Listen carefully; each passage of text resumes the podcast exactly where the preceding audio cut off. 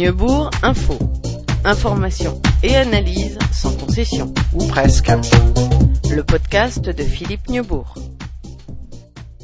Trois minutes Trois questions L'interview du jour. Bonjour à tous. Nous recevons aujourd'hui Alexandre Schneider, PDG de Preditis. Alexandre, bonjour. Bonjour. Alors, j'ai souhaité euh, que l'on ait ce petit entretien parce que vous avez publié il y a quelques jours un communiqué indiquant que Preditis lançait euh, la première plateforme de décisionnelle en technologie Web 2.0. Alors moi, ça me dit quelque chose le Web 2.0, mais je suis sûr qu'il y a plein de lecteurs de Décidéo qui ne savent même pas ce que c'est. Alors, est-ce que vous pouvez nous expliquer de quoi il s'agit? Oui, en quelques mots, sans, sans tomber effectivement dans, dans, la description de technologie, puisque le Web 2.0 euh, va un petit peu plus loin que ça. En quelques mots, le Web 2.0, on peut appeler euh, cela la nouvelle génération du Web. Donc évidemment qui rassemble des, technologies euh, permettant euh, de, rendre les interfaces web, les sites web, les applications web plus proches en termes d'ergonomie d'un client standard et d'être assez orienté vers l'utilisateur, vers l'interactivité avec l'utilisateur et ne pas recevoir l'information comme sur des sites traditionnels, information immodifiable, euh, impersonnalisable. Euh, donc le Web 2.0, c'est l'ensemble de ces technologies et l'ensemble de cette philosophie qui rend euh, les sites euh, et les applications web beaucoup plus interactives. Alors en informatique, à chaque fois qu'on dit nouveau, euh, nouvelle économie, etc., il y a des tas d'utilisateurs qui nous disent mais vous essayez de simplement nous vendre un truc de plus. Qu'est-ce que ça change concrètement pour l'utilisateur ces nouvelles interfaces hein? Alors qu'est-ce que ça change? Ça change des choses évidemment pour l'utilisateur, mais ça change aussi des choses pour les administrateurs, euh, bien sûr, du, du, service informatique. Alors qu'est-ce que ça change concrètement? Euh, On va commencer par l'utilisateur. L'utilisateur, lui, va retrouver une interface euh, plus conviviale, beaucoup plus proche euh, dans son navigateur de ce qu'il peut retrouver en application euh, client lourde, hein, si je peux m'exprimer ainsi. Uh -huh. Donc en général, on parle plutôt de clients riches. Hein, c'est le compromis entre le client léger et le client euh, lourd. Euh, ça va donc il, il, va se retrouver dans un environnement beaucoup plus euh, intéressant et commun pour lui.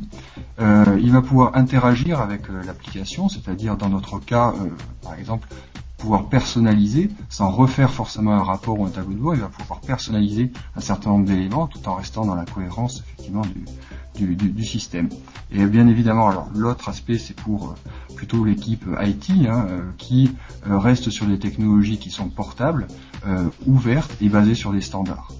Alors vous avez indiqué que vous lanciez la première plateforme décisionnelle en Web 2.0. Euh, on, on s'étonne toujours que, euh, que le premier ne soit pas euh, le numéro un du marché, un business object, un cognos ou un autre.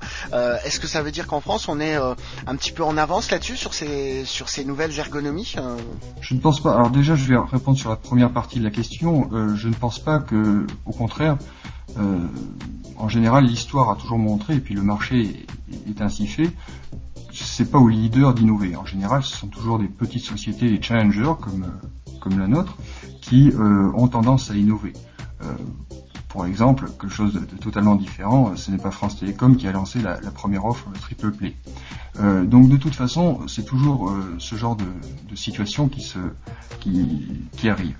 Euh, en ce qui nous concerne, je ne sais pas je ne vais pas faire une généralité. Je ne pense pas que euh, la France ou, la, ou les États-Unis ou tel autre pays soient plus en avance sur cette technologie-là. Nous, euh, nous y réfléchissons depuis deux ans. Euh, nous avons euh, lancé cette réflexion et, cette, et ce développement depuis, depuis donc deux ans autour de ces technologies.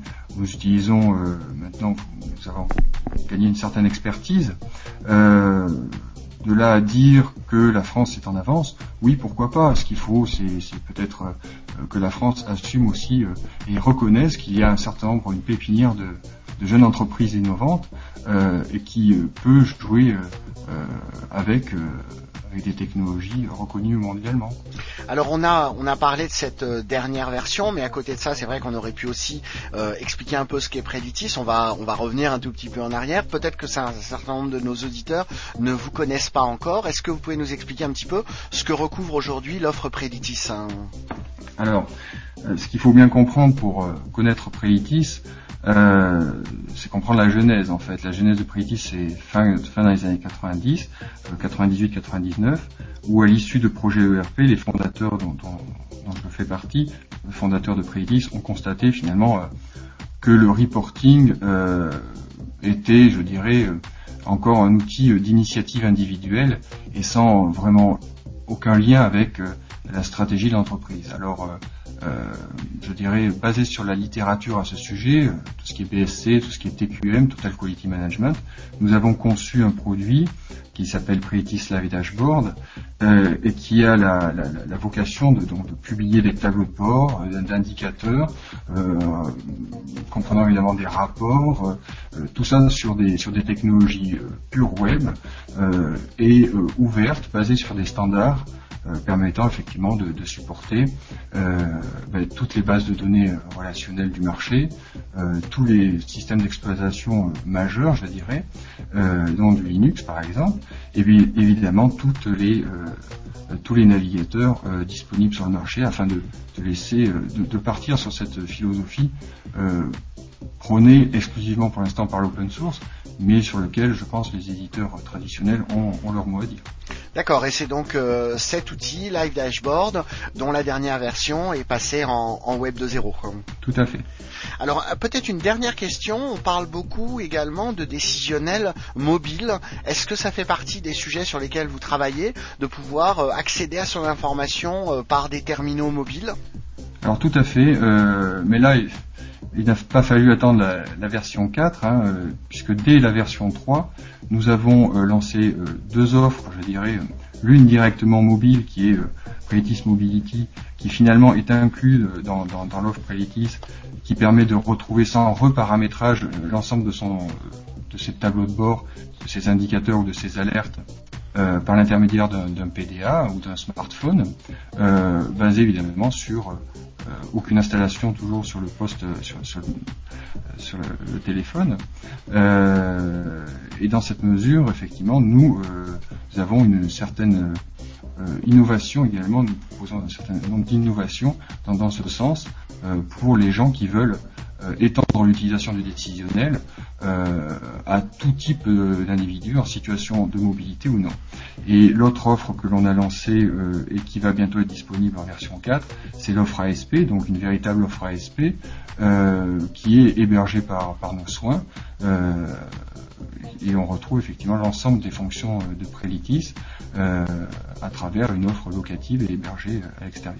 D'accord, et je me crée dans ce cas-là euh, un espace dans lequel j'ai téléchargé mes données et que je pourrais consulter donc par l'intermédiaire de, votre service. Hein. Tout à fait.